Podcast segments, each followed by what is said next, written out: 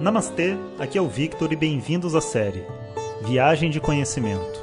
Essa é a nova série de áudios de Vedanta do nosso acharya Jonas Mazet. Na tradição védica, o termo acharya se refere ao professor tradicional de Vedanta que dirige uma instituição de ensino e dedica sua vida ao conhecimento. Jonas Mazet é formado pelo curso de três anos do Swami Dayananda na Índia e hoje dirige seu próprio Instituto de Vedanta no Brasil. O seu propósito com esses áudios é permitir que as pessoas possam saborear o néctar do conhecimento e, quem sabe, despertar para uma nova liberdade. Om Shri Guru Pyo Namaha Harihi Om Bom dia pessoal, então estou gravando esse áudio do aeroporto, agora saindo de São Francisco. E já que a gente está mudando de ambiente, né, eu achei que era o momento para a gente fazer uma reflexão um pouco mais profunda sobre a nossa sociedade mesmo. A gente olha assim, né, a sociedade americana, a forma como eles vivem, é, vários pontos positivos, né, de organização, de seriedade, e, mas ao mesmo tempo tem sabe, um, um certo nível assim de artificialidade e falsidade na sociedade, né, que as pessoas nem percebem que elas estão vivendo dentro das relações e consigo mesmas. Né? Difícil dizer, difícil comparar um local com outro, sabe? Se a gente para para pensar no Brasil e pensa nesse povo que está aqui, ou na Índia, cada lugar tem suas características e eu acho que julgamento competitivo entre elas não faz sentido nenhum. Mas por outro lado, né, nós como brasileiros, independente se moramos no Brasil ou não também, eu acho que a gente leva um, um legado, sabe, da nossa cultura para onde quer que a gente vá e a gente vive esse legado. E dentro dessa estrutura, sabe, eu acho que para esse momento que a gente está vivendo agora e que vocês vão ver como a gente já tinha conversado, né? Como esse mês de abril foi difícil, como grandes coisas aconteceram, né?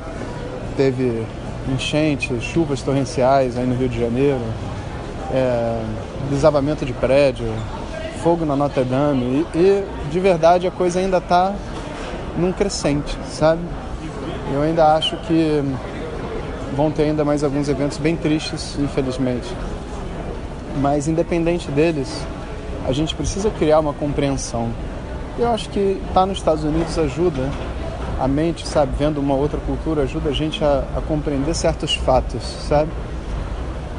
É, essa estrutura que a gente vive, sabe, onde nós fazemos parte de um, de um sistema, um sistema onde outras pessoas vivem, compostos de outras pessoas. Esse sistema chamado de cidade, chamado de estado, de país, ele obviamente necessita de uma estrutura de governabilidade, né? E através dessa estrutura, os recursos, entre aspas, né, da sociedade como um todo são espalhados para aqueles aspectos desse grupo que são considerados relevantes pelos governantes e tudo mais. Mas é, essa estrutura ela não funciona muito bem por causa de, um, de uns problemas intrínsecos na própria estrutura. E assim, e é uma coisa que a gente tem que simplesmente ser muito sincero e, e muito verdadeiro, mas não, tem outro jeito, sabe? Tipo, não é possível que um governante respondendo aos governados possa fazer atos dentro do seu governo que sejam realmente livres, porque ele não é livre. Ele depende do apoio e de tudo mais das pessoas que ele governa, mas não do apoio, vamos dizer assim, é, de um de um suporte assim num nível mais fundamental, né? Como talvez um um líder de antigamente mais autoritário teria, sabe? De tipo só ser alguém que faz o bem ao povo e que é visto como uma pessoa do bem, mas ele, as pessoas precisam concordar com as decisões que ele toma. Pessoas sem nenhum conhecimento, como nós, sem nenhum estudo, precisamos concordar. E obviamente a escolha da pessoa que sobe também é uma pessoa sem estudo.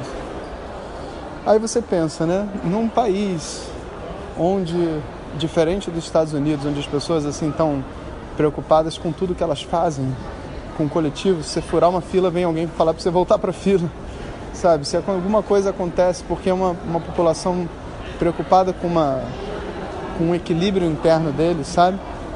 No nosso país é o contrário, né? Tipo, é como se todo mundo tivesse treinado desde pequeno a vencer o sistema, a burlar o sistema. O que é uma coisa boa de um certo ponto de vista, porque a gente acaba se tornando pessoas mais flexíveis e menos engessadas como um americano, né? Mas por outro lado, na hora de pensar assim na nossa sobrevivência enquanto uma coletividade, fica muito difícil.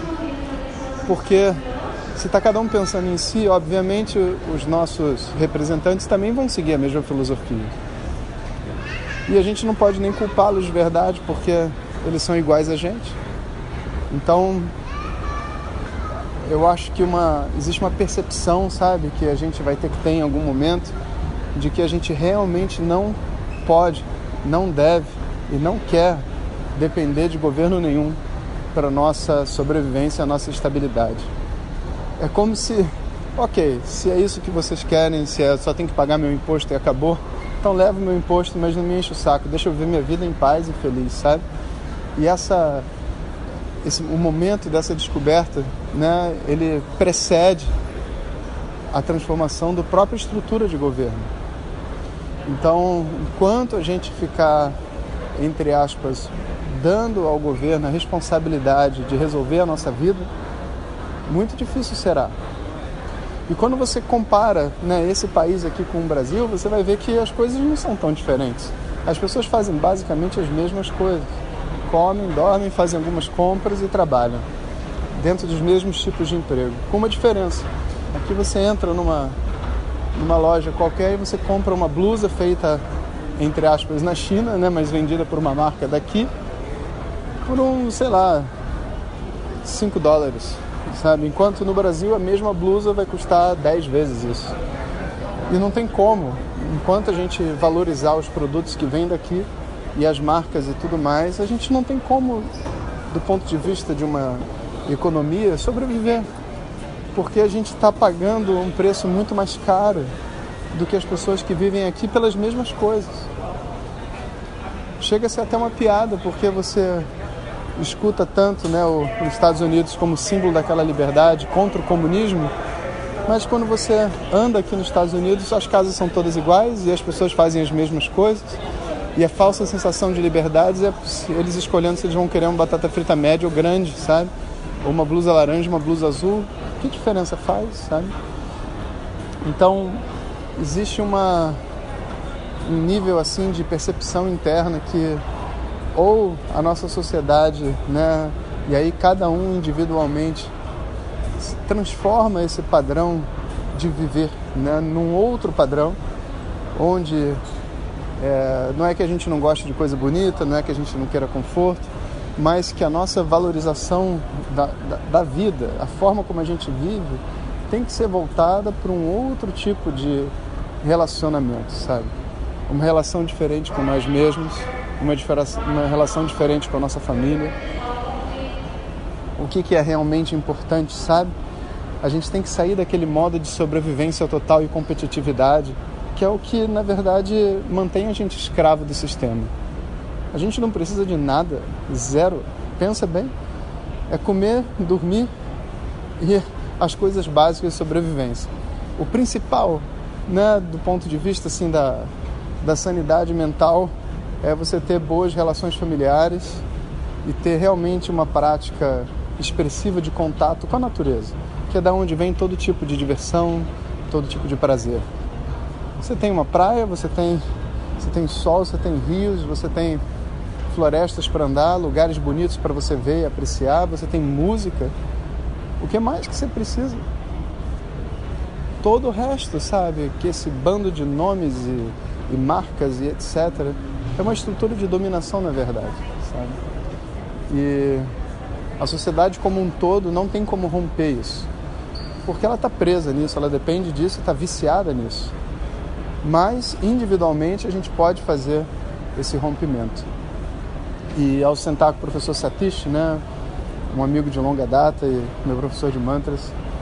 Eu, é muito bonito ver como que ele e a esposa dele, vivendo aqui no meio do coração do, do capitalismo, né, vivem uma vida simples, naquela famosa casa sem televisão. Ele assim, quanto menor melhor, porque eu tenho menos para limpar. E eu pago um aluguel pequeno, porque eu vivo numa região onde a maioria das pessoas não quer viver, porque não tem muita coisa mundana para fazer. Mas ao mesmo tempo, tudo que eu preciso viaja comigo. Não precisa de praticamente nada, vive com pouco, é feliz, tem a esposa do lado, tem tempo, tempo para os amigos, tempo para receber um convidado como eu, tempo para estudar, tempo para viajar. Acabou de cair minha mala. Tempo para viajar. Que mais que precisa? Se a nossa mente ela estiver presa dentro de um plano meganânimo, sabe, de é, comprar um iate e viajar pela, pelo mundo, sabe?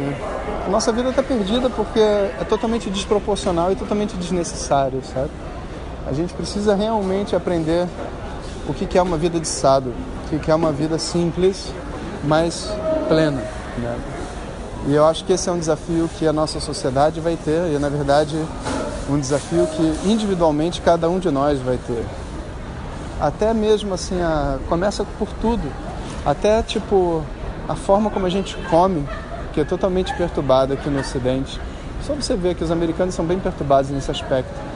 Totalmente desproporcional, quantidade de bebida, quantidade de comida, a falta de exercício. Se você botar uma pessoa para ela comer um terço do que ela come aqui e botar para fazer um exercício durante o dia, ela sai do Facebook, porque não. O que, que ela vai fazer? Você entende? É como se fosse uma estrutura de dominação mesmo baseada no vício mental das pessoas. E a nossa responsabilidade individualmente é a gente sair do nosso vício, sabe? Então é meio que assim, ó, não adianta a gente consertar o Brasil, sabe? A gente tem que ser capaz de ser maior, maior do que esses problemas todos que existem na nossa sociedade e viver a vida que a gente gostaria de viver. E quando a gente parar para ver isso, a gente vai ver que a vida que a gente gostaria de viver é uma vida muito barata. E se for cara, é porque você sofre de um sério distúrbio de dominação capitalista mental, porque as coisas boas da vida não são caras, são até simples. Né? Então, deixo esse áudio aí para reflexão de todo mundo. E dessa sociedade aqui eu vou para uma outra sociedade completamente diferente, que é o Vietnã. E de lá eu continuo gravando os áudios para vocês. Tudo de bom e até daqui a pouco. Om Shanti Shanti Shanti Hari Om Shri Guru Namaha Hari Om Compartilhe com seus melhores amigos. E se você quiser receber nossas mensagens diretamente no seu WhatsApp, clique agora no link que vem junto com o áudio. Para outras informações, www.vedanta.com.br. Até o próximo áudio. Om Tat Sat.